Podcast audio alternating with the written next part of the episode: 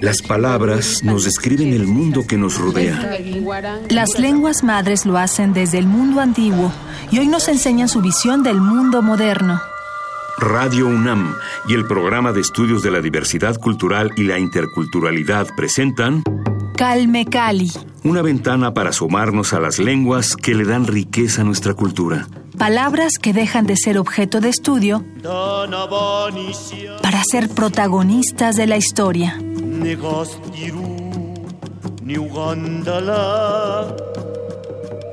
Bienvenidos a Calme Cali, yo soy Vania Nuche y me da mucho gusto que estén con nosotros nuevamente en este espacio de difusión de las lenguas originarias. Hoy me acompaña Gervasio Montero, él es hablante de lengua guave y está con nosotros para hablarnos justamente sobre su cultura, sobre esta interesante lengua. Bienvenido Gervasio, gracias por acompañarnos. Gracias por la invitación. Es nuestra primera emisión sobre esta lengua en Calme Cali, la lengua guave. Bueno, la ubicamos en el estado de Oaxaca, pero queremos saber si existen otros estados de la República? ¿Qué variantes hay? Cuéntanos, acércanos a esta lengua. En la literatura se conoce así, ¿no? Como Huave, pero ahorita, eh, más que nada por los propios hablantes, habitantes, estamos trabajando más en la cuestión de la connotación de la palabra, ¿no? Y por eso ahora mucho a partir de la comunidad misma se está hablando de que es la cultura ICOTS, ¿no? Eh, mayoritariamente en San Mateo del Mar. ¿Qué significa nosotros? nosotros, ¿no? Ajá. Y ya, pero esto debido a que Huave se deriva de o al menos eso se ha investigado y se ha dicho que proviene del vocablo zapoteco, ¿no? Y como una parte como discriminatoria, digamos, ¿no? Y entonces, carga peyorativa. Ajá, y por ende la, la comunidad, o mayoritariamente digo San Mateo del Mar, como que muchos estudiantes, estudiosos, investigadores propios han dicho, mejor hay que reivindicar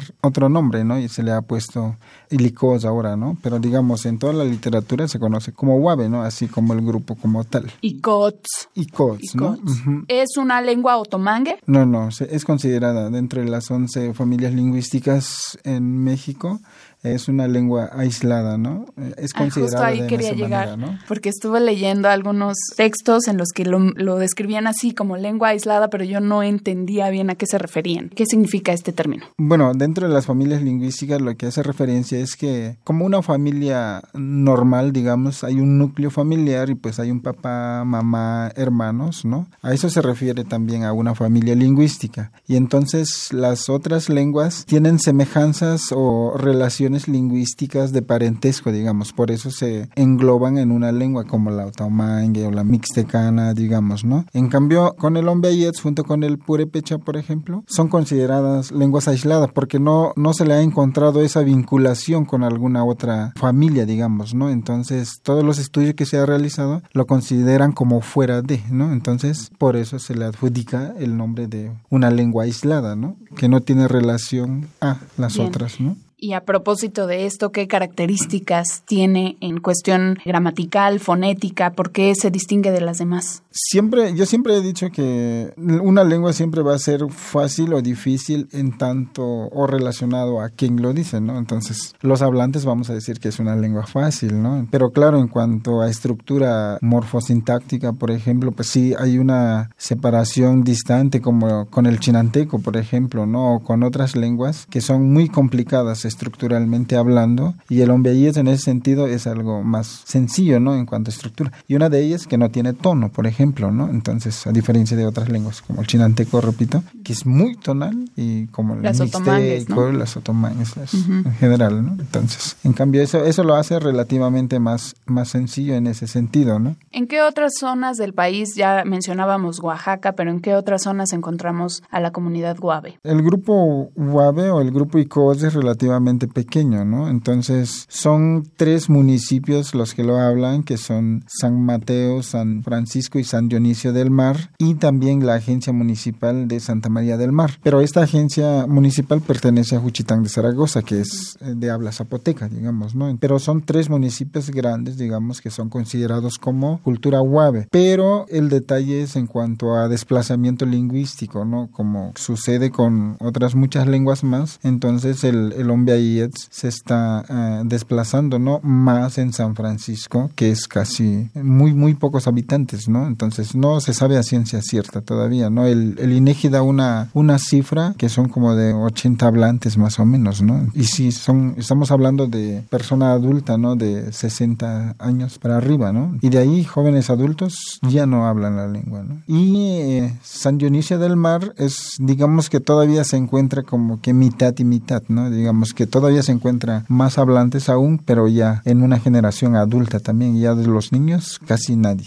¿no? Ya nadie habla en eso. A diferencia de San Mateo, que es todavía los niños lo tienen como primera lengua o lengua materna, ¿no? Entonces, uno llega a las calles de San Mateo en cualquiera de sus agencias o colonias y pues se encuentra gente en la calle platicando en la lengua, ¿no? Y los niños es su, su medio de comunicación, ¿no? Diaria, digamos, en ese sentido. Entonces son como polos opuestos, ¿no? Ahora en, este, en estas comunidades, ¿no? Entonces, que se está perdiendo. Y pues desafortunadamente son muy pocas acciones que se está realizando, ¿no? A favor de esa causa. Y pues digo, no, no sé qué vaya a pasar pasar en unos años, ¿no? Más con San Francisco del Mar, ¿no? Pero la preocupación es con todas las comunidades, ¿no? Porque hace unos 10 años, digamos, en San Mateo era casi monolingüe, los niños monolingües en la en el Ombeyes, pero ahora pues ya, ya se ha reflejado con algunos estudios que han hecho algunos estudiantes de licenciatura mostrando que hay niños que mezclan mucho la lengua o que ya son monolingües en el español, ¿no? Entonces ya se ve ese, ese fenómeno, ¿no? Y estamos hablando de un municipio que todavía se considera como con una potencia lingüística, ¿no? Con la, la primera lengua. Los ombeyuts, ¿lo pronuncié bien? Sí, sí, sí. Ombeyuts. ¿Qué significa esta palabra? Bueno, en español lo que decía, Huave no hace distinción ni con la cultura ni con la lengua, ¿no? Sino que es general, Huave tanto para la cultura como para la lengua. En cambio, ahora lo que nosotros estamos diciendo es la cultura es licots, ¿no? Que decíamos hace rato, como cultura, pero la lengua lo, lo denominamos como ombiayets, que significa nuestra lengua, nuestra voz, nuestra palabra, ¿no? De nosotros mismos, ¿no? De acuerdo. Digamos que yo, por ejemplo, si yo fuera miembro de esta comunidad, yo diría, yo soy ICOT, pero hablo Ombeyut. Correcto. Así es. Así, ah, bien. Yo soy ICOT y hablo la lengua Ombeyut, ¿no?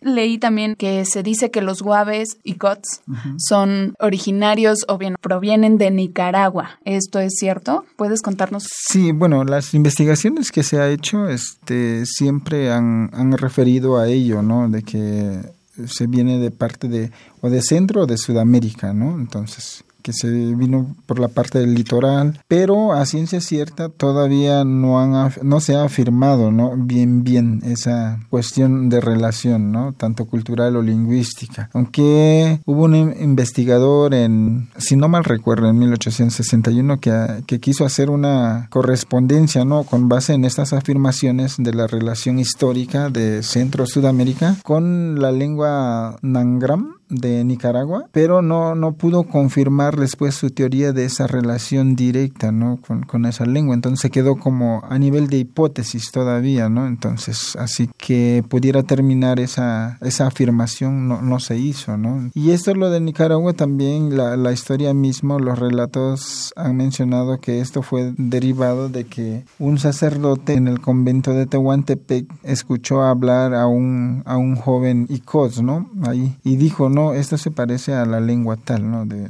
Nicaragua. Y se entiende, así lo hablan ellos, ¿no? Por eso también fue que empezaron a establecer esa relación, ¿no? Y se, pero se ha quedado ahí nada más, ¿no? Desde la parte lingüística se ha dicho que no tiene relación directa, ¿no? Y desde la parte cultural, pues todavía se ha quedado en esta, en esta cuestión de, de afirmación, pero hipotética nada más, digamos, ¿no? Nos hemos quedado, creo que al margen más de eso, ¿no? Yo tampoco he tocado un poco en mi investigación, pero no me profundizado por este lado de relación histórica, ¿no?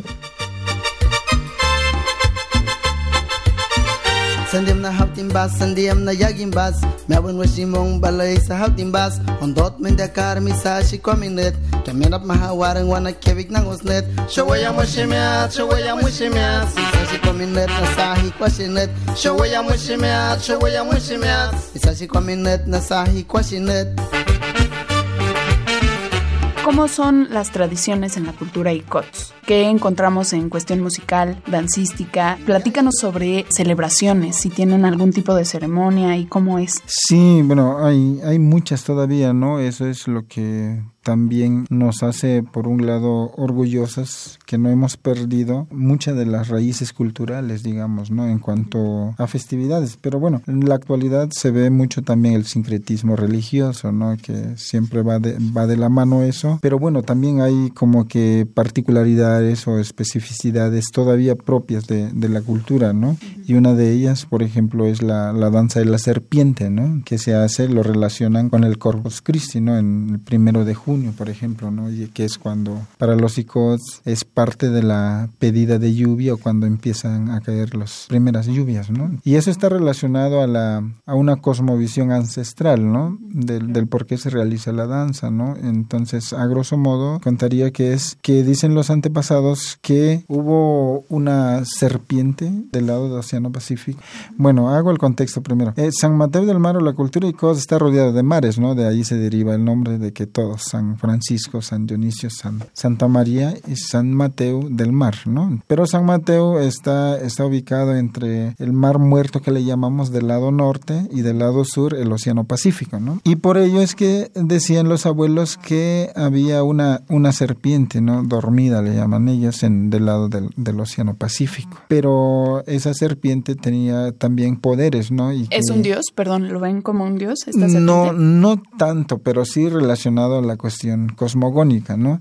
Entonces llegó un tiempo que tuvo una cría, pero decían que si crecía esa cría, entonces iba a tener problemas el pueblo, ¿no? Entonces hicieron, antes los antepasados o los, o los nahuales, ¿no? Que tenían poderes, que decían los abuelos, viajaban a través de las nubes, le llamamos nosotros Monbasek. Monbasek o los que se transforman, de alguna manera podríamos traducirlo hacia el español, ¿no? Y esos Monbasek o los señores que se transformaban en cualquier cosa, entonces dijeron, pues tenemos que buscar la manera de cómo robarles esa cría, ¿no? Y evitar que hiciera daño después al pueblo, ¿no? Y así lo hicieron, este, pero decían, vamos a mandar a alguien que haga eso. Y entonces ese alguien dijo después, sale, lo voy a hacer, pero le contó a su familia, mira, voy a ir a tal lugar y todo, ¿no? Este, si ustedes después ven en la profundidad del mar que sale una, una nube blanca, eh, ese soy yo, ¿no? Que ya vengo de regreso, que su puede que sí pude lograr eh, arrebatarle su cría a la serpiente, ¿no? Y ya vengo de regreso. Pero si ven que me, después me sigue una nube negra, entonces quiere decir que la serpiente madre o la serpiente mamá se despertó y ya me está, se dio cuenta y ya me está persiguiendo, ¿no? Y si ven posteriormente que la nube negra llega a alcanzar a la nube blanca y se convierte esa blanca en roja, entonces quiere decir que hasta ahí llegué, ¿no? Ya no pude salir de ahí. Y entonces tal cual, ¿no? Pasó eso y entonces, pero aquí ya vienen las versiones después, ¿no? Como cualquier otra narrativa de las culturas indígenas también, ¿no? Algunos dicen que sí pudo salvarse. Hay otros que dicen que no, que se quedó a medio camino, ¿no? Que la serpiente alcanzó a este enviado, entonces que hasta ahí se quedó. Pero a raíz de esto, esta se enoja y entonces quiso salir al pueblo, ¿no? Y al salir al pueblo, pues traía toda eh, una gran tormenta, lluvia, inundaciones, todo. Y pues como estamos a nivel del mar, pues iba a arrasar con todo, ¿no? Y es cuando dice la, la historia, entonces cuando iba entrando a la comunidad y empiezan los señores rayos, ¿no? O los otros Monbasek, eso sí lo consideramos como deidad, ¿no? Los Ahitiet, le decimos, ¿no? Los o Ahliptiet, ¿no? Ahliptiet. ¿no? Literal sería los que brillan en la tierra, pero decíamos Ahliptiet es que se ve como el relámpago, el relámpago ¿no? Y entonces empezaron a hacer frente, digamos, a la serpiente, ¿no? Y entonces, y decimos que nuestro, eh, como deidad principal, que es el Monteoc, Teat Monteoc, o Teat Monbosek, Montiok, ¿no? El que, el que te toca te hace transformar, ¿no? Algo así lo podríamos relacionar, digamos, un Montiok. Entonces, y tenía como arma los, los Ahliptiet, ¿no? Los relámpagos o los rayos. Esa es, digamos que su arma con este Montiok y con eso logró este decapitar al, a la serpiente, ¿no? Le cortó la cabeza, pues.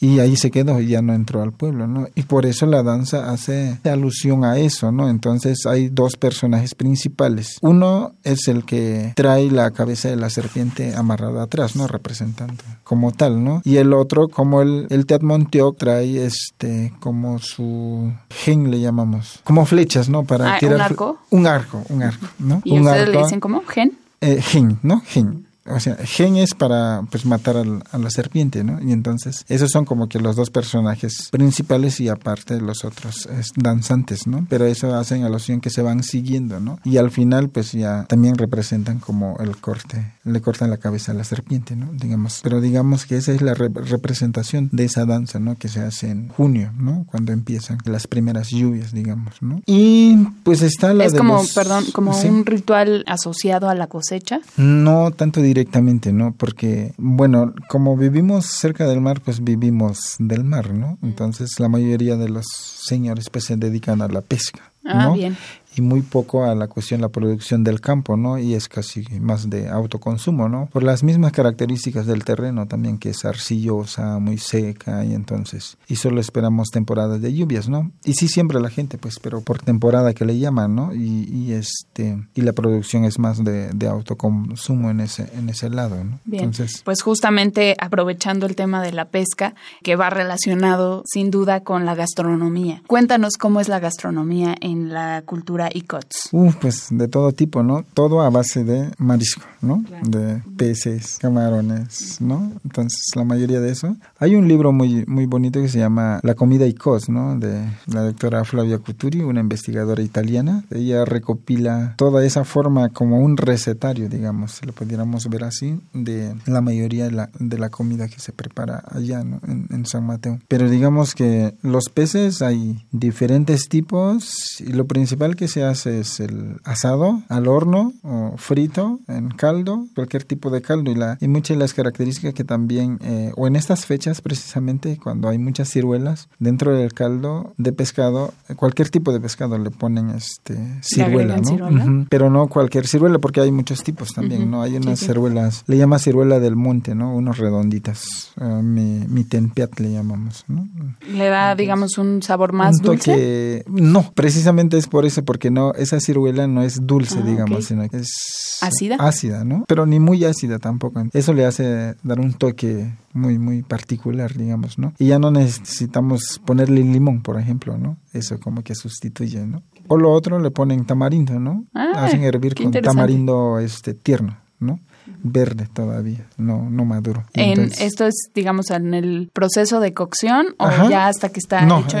durante el proceso, ¿no? O sea, para que se también se disuelva ahí, digamos, ¿no? Y eso hace que... Que se integre al que caldo. se integre al caldo, ¿no? Le da ese toque especial. Entonces, ¿Y cuáles son los pescados que más se consumen o los mariscos? Uh, hay un montón. Es que el detalle que siempre tenemos como, como hablantes nosotros, conocemos muchos en la lengua propia, pero muy pocos su nombre en el español, digamos, ¿no? Pero, a ver, lo que voy mencionando ahorita es mucho la lisa, lepe también, ¿no? Es, ¿Lisa o lepe? Son dos distintos, ¿no? La lisa y el lepe, ¿no? La lisa más grande, el lepe son más, más pequeñitas, pero eh, también de, acuerdo a la temporada, ¿no? También mojarras, ¿no? Tanto negra como blanca. La blanca se da más en el mar muerto y la mojarra negra es más por temporada de, de lluvias también, ¿no? Cuando se forman lagunas. Y este, sierras, y luego hay un tipo de tiburones que luego los señores sacan, tiburones pequeños o tiburones martillos también o algunos, este, se me fue el nombre ahorita, pero esos tipos de, de tiburones también lo, lo, hacen, lo preparan con este salpicón le llaman, ¿no? Entonces, ah, claro. ¿No? Entonces salpicón de pescado muy rico, ¿no? con epazote, cebolla, chile. Nos va a dar hambre. de hambre, ¿no? sí. Digamos, y muchos otros, ¿no? Peces que no se ¿Cuál es tu platillo favorito? La lisa en, en caldo o frito. Pero más el... Si me preguntas de un tipo de pez para mí, con la lisa. ¿Cómo es su sabor para los que no lo hemos probado? ¿Cómo es? Eh, pues la mayoría han probado la mojarra, ¿no? Digamos, para mí, que lo he probado. ¿Saben parecido? No, que para mí es mejor la lisa ah, que la mojarra, en cuestión de sabor, ¿no? Y hay un platillo que sea muy famoso en, en la región de San Mateo del Mar, Oaxaca, para los que, por ejemplo, vamos a visitarlo y te dicen, no te puedes ir de San Mateo del Mar sin probar este platillo. El, men le decimos, ¿no? Guitabingui le dicen también, este es tradicional casi en toda parte del istmo, lo preparan también los zapotecos, los chontales, pero en San Mateo tiene ese toque especial, entonces la gente que ha ido siempre se enamora de eso, ¿no? Este, También lo... ¿Cómo se llama? ¿Nos puedes repetir el nombre? Men o Gitavingi le llaman. ¿Men? ¿no? Men o le decimos en billetes, ¿no? Pero Gitavingi es más conocido como en español. Bien. ¿Y qué tiene? Es como, eh, bueno, la forma de preparar es como una tortilla normal, pero le ponen mole, mole amarillo con epazote, también chile, ahí ya es chile guajillo algunos. Eh, ya después le ponen eh, ahí el pedazo de pescado, cualquier tipo, o camarón, ¿no? Puede ser de las dos, pescado o camarón. Entonces ya después lo cierran, digamos, la tortilla, como envuelto, tipo óvalo más o menos queda, y ya lo ponen en el horno, ¿no? Allá dentro de la cultura ICOTS, el, el horno, pues donde preparan la tortilla también, ahí lo ponen para que se, se cuece, digamos, ¿no? Eso, y ya después lo sacan, ¿no? Pero sabe, sabe muy, muy rico. Las personas que han ido y con las que he platicado después me dicen, no, tengo que ir a comer el, el men y el salpicón, por ejemplo, ¿no? Digamos que lo otro, el tipo de pez, dicen, pues lo conseguimos donde sea, ¿no? Preparamos o hacemos el intento de prepararlo como más o menos, como lo vimos, pero esas dos casi no lo conseguimos, ¿no? Y eso en cuanto a comida. En la bebida tenemos el chaupoposh, digamos, ¿no? El atole con espuma, que si bien también hay otras culturas de Oaxaca que lo preparan, ¿no? Pero este... Chao en- poposh. Chau chau. Chau Chau, es atole y poposh es como la espuma, entonces le decimos atole con espuma. Y en- no es una bebida muy que no, no se encuentra a diario, sino que lo preparan en, en alguna festividad especial, ¿no? Entonces ¿Es no- como una no- bebida ceremonial?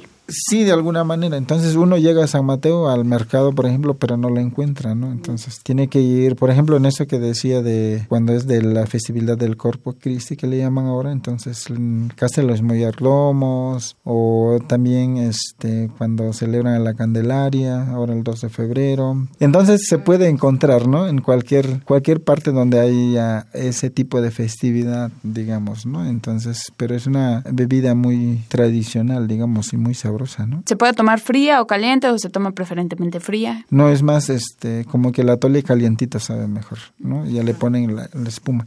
Y la espuma lo, lo hacen, eh, combinan masa con eh, cacao, canela y hay un tipo de bejuco que no sé cómo se llaman en español ¿Tipo de qué, ahorita. perdón? Bejuco. Es un tipo de bejuco, le llamamos nche. En español no me acuerdo su nombre ahorita. Pero ese, ese es el que le da el, el toque especial, dicen las, las señoras icots. Es que ese bejuco le, le como que la corteza que tiene, entonces, o la cáscara, digamos, y eso lo muelen en el metate junto con el cacao y todo, ¿no? Lo combinan y eso hace que sea la espuma salga mucho mejor todavía, ¿no? Como que es la característica principal de eso, ¿no? Tienen que probarlo entonces. Sí, sin duda, y después de la antojada que nos diste, pues con mayor razón. Si quieren seguir conociendo más sobre la gran riqueza de la cultura guave, no se pierdan nuestra siguiente emisión porque vamos a continuar nuestra conversación con Gervasio Montero Gutenberg, hablante nativo de la lengua Ombeyuts de San Mateo del Mar, Oaxaca, y doctor en pedagogía por la UNAM. Revisen nuestro podcast en www.radiopodcast.unam.mx y escríbanos también vía correo electrónico a radio.unam.mx o por redes sociales, por supuesto, también a arroba radio UNAM o a mi cuenta personal en Twitter, arroba banianuque. Nos despedimos con música de San Dionisio del Mar. Vamos a escuchar a Vladimir Muriel, un joven de 20 años de la comunidad guave del Istmo de Tehuantepec, que compuso e interpreta la primera canción de rap en lengua ombeyuts. Gracias a todos por su preferencia y compañía. Yo soy Vania Anuche en la conducción y la producción de Calme Cali. Nos escuchamos la siguiente semana. Quédense con Shastas, mi pueblo.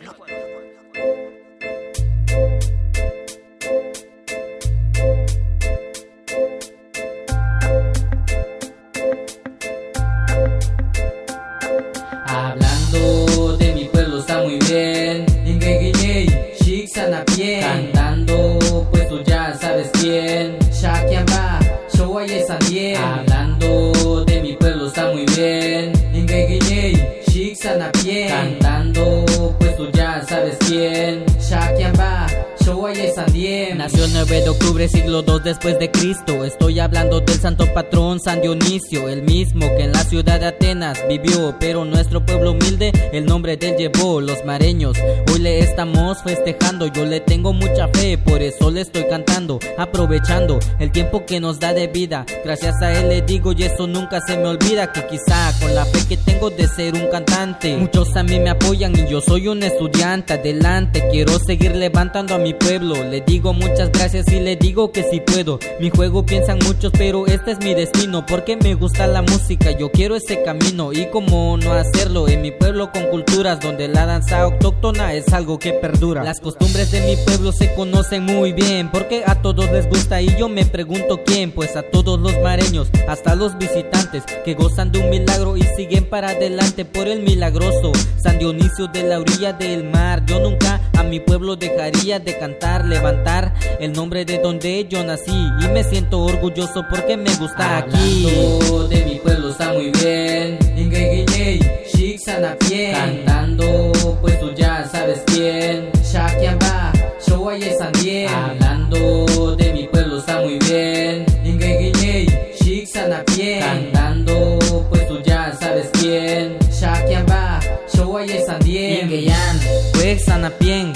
Miawan ni pelancho, wandien mangeya, no son we shumbeyas. Angeya penchimeas. Yingeya estás aquel tetnish. New apambiólico, ning apatocho wish, ish mimba. Kierti un post y tech ulej. Y ten kojindiem, pijau, anoman patamas ñej. Shik show sandiem shakiambaj. Show nas ñej. Nyingay ahlakiu ni pelanas ñej humeazu. Ahgay sapienti el son. Mak nyingay parpijau guiñeya dokosti el yuk. Parpijau guiñeya pieru ni pelani kots. Show nas ñej. Ha. Mac. Hablando de mi pueblo está muy bien. Ingeguiñey, Shik Sanapien. Cantando, pues tú ya sabes quién. Shakyamba, Showaye Sandien.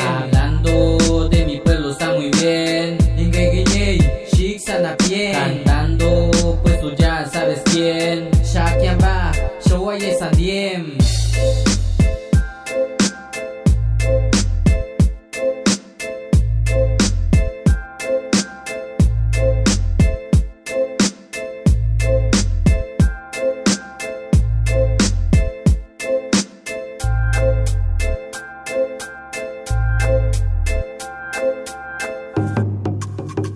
Radio UNAM presentó Calme Cali. una ventana para conocer y reconocer las lenguas que le dan riqueza a nuestra cultura. Los invitamos a aprender un poco más de las lenguas madres de México en nuestra próxima emisión.